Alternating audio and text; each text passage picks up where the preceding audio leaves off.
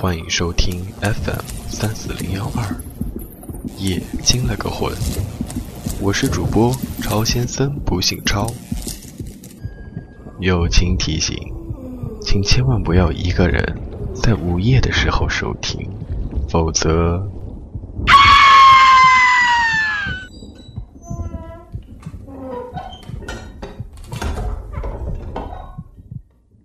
今天的故事名字叫做《鬼屋上集》。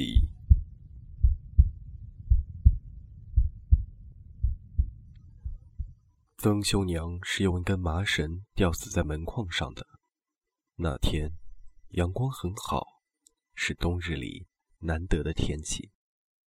像往常一样，曾修端了饭给娘去送，刚到门口，就看到娘悬在半空中的身子。像一株枯瘦的干柴，直挺挺地挂在那里。曾修瞪着惊恐的眼睛想喊，但喉咙里却堵住了团棉絮，噎得难受。一碗稀饭不知何时已经跌到了地上，吧一声，摔成了两半。曾修感到娘在注视着他，苍老的眸子里满含着凄楚和哀怨。娘啊，你咋就想不开呢？曾修缓过神来，带出了一种哭腔。他哆嗦着双手把娘从绳套上抱下来。娘的身子很轻，曾修托在胳膊上，觉得就像托了个几岁的孩子。曾修的眼泪流下来，毫无遮掩的在肌肉颤动的脸上流淌的一塌糊涂。曾修娘死的消息很快在村里传开。人们都说，曾修娘是被曾修的媳妇给逼死的。熟悉的人都知道，曾修的媳妇儿是个得理不饶人的主，街坊四邻都不敢惹她。最主要的是不想惹她，她那张嘴仿佛天生就是为骂街而准备的，为了鸡毛蒜皮的事儿也能骂个天昏地暗。所以大家都怕她，实在不愿意听到那无聊的聒噪声。曾修在媳妇儿面前。就是被揉在手里的一个面团儿。人们说，曾秀太过于老实，甚至老实的有些木讷。女人一甩脸子，他就能哆嗦半天。当然，这话被别人传的有些夸大其词。不过，曾修怕老婆是出了名的，而且在那个几百户人的村子里也是相当的出名。厉害的女人往往能撑起一个家，曾修的女人也不例外。夫妻俩辛辛苦苦地忙碌了大半年，终于小有所成，赚了不少钱，身体的劳累也在喜悦中消失得无影无踪。他们盘算着明年盖上新瓦房，置办新家具，和城里人一样，像模像样的过上舒坦的日子。可是，就在那年冬天，当第一场寒流袭来时，曾秀的娘却染上了重病，而且一病不起。本来曾修媳妇儿平时对婆婆就看不顺眼，经常鼻子不是鼻子，脸不是脸，稍有不顺，她依然会骂两句解解气。而曾修往往一言不吭。过了一会儿后，曾修会跑过来给娘说几句安慰的话，曾修娘就用袖子抹抹眼泪，叹一口气。她知道曾修也是两头为难，谁让他摊了一个难缠的女人呢？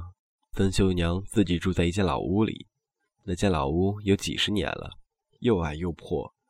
曾修的父母一辈子就挣下两套房子，一间老屋，还有就是为了给曾修娶媳妇儿盖的三间瓦房。在曾修的记忆里，从懂事开始，娘就一直住在那间老屋。寒流袭来的那个夜晚，北风吹着窗外呼呼作响。曾修的女人钻进曾修的被窝，嘴里吸着气说：“真冷，给我暖暖身子。”女人的手开始在曾修身上来回摸索。曾修翻身。将女人压在身子底下，哼哼唧唧地做完了那事儿，然后趴在床沿上默默地抽烟。忽然，他冒出了一句：“这么冷的天，不知娘咋样了？”女人似乎意犹未尽，懊恼地背过身：“哼，死不了，死了倒落了个清净。”第二天，曾修很早就爬起床，他来到娘住的老屋。曾秀敲门，里面却没有动静。他又把门砸得很响，半天功夫，娘才颤巍巍地把门打开，而后又重新回到了炕上。曾修看到娘只盖了一层薄被，上面搭了几件衣服。薄被里面，娘的身体有些抖动。曾修把手放在娘的额头，感到烫得厉害，准是昨天晚上染上了风寒。曾修回家，胡乱的填了口饭。他开口对女人说：“拿点钱吧，娘病了，好像很厉害，我想带她去看下病。”女人阴着脸，磨蹭了半天，最后才很不情愿的拿出五百元交给曾修。曾修不敢怠慢，他用农用三轮车把娘驮到了乡卫生院。一天的时间，曾修娘水米未进，她迷眼不睁，身体不停的抖动。到了半夜时，才稍微好了一点能够坐起来喝点开水。医生说要住院观察几天，由于年老体弱，又感染风寒，怕会引发其他疾病。五百元很快就花得精光，曾修又回家向女人要钱。曾修女人虽然嘴上骂骂咧咧，但终究还是把钱给了曾修。一个星期过去了，曾秀娘再也躺不住，便要求出院。医生摇摇头。曾修又回来跟女人商量，女人眼睛一瞪：“已经进去两千多元了，你有多少钱给你那个老娘治病？那是个无底洞，为什么大病就花了养两天，先去过几天就好了呢？这也说不准啊。”曾修无奈，他知道钱在女人手里，就像他的命。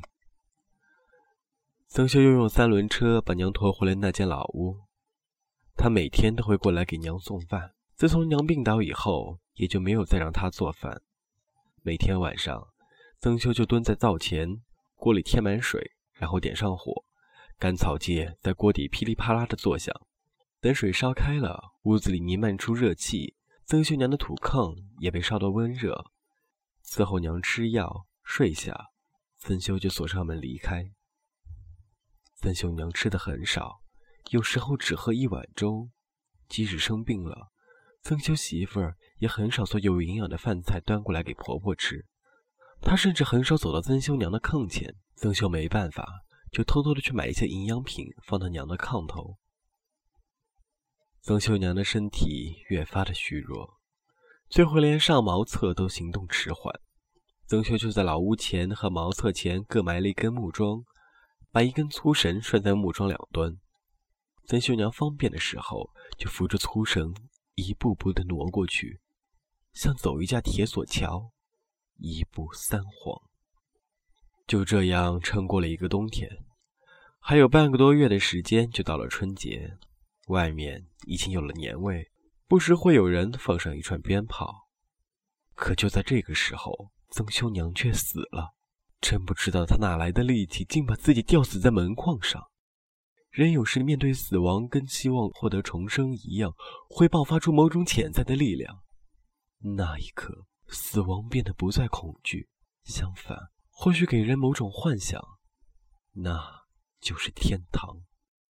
按照习俗，尸体要在三天后火化。老屋里放了张床，曾秀娘安静地躺在上面，一盏油灯不知疲倦地发出微弱的光。地上坐满了哭丧的女人，哀嚎声不时从屋子里传来。曾秀的女人也坐在里面，披麻戴孝。他的哭声好像比任何人都响，好像哭得格外悲痛，竟然一次背过气去。大家手忙脚乱地掐住人中，好半天他才缓过劲来。三天后，曾秀娘出了病，曾秀举着哭丧棒，高声地喊着，喊过几声，算是给娘指了路。送殡的队伍稀稀落落，一直把曾秀娘的骨灰送到坟地。曾秀娘走后。曾修就把老屋的门锁死，从此老屋更加沉寂，没有了一点生机。春节过完，很快便到了农忙时期，天气也逐渐变暖，人也开始变得疲乏。这天，曾修从地里干完农活往家走，路上碰到一个熟人，这人住在曾修家老屋的附近。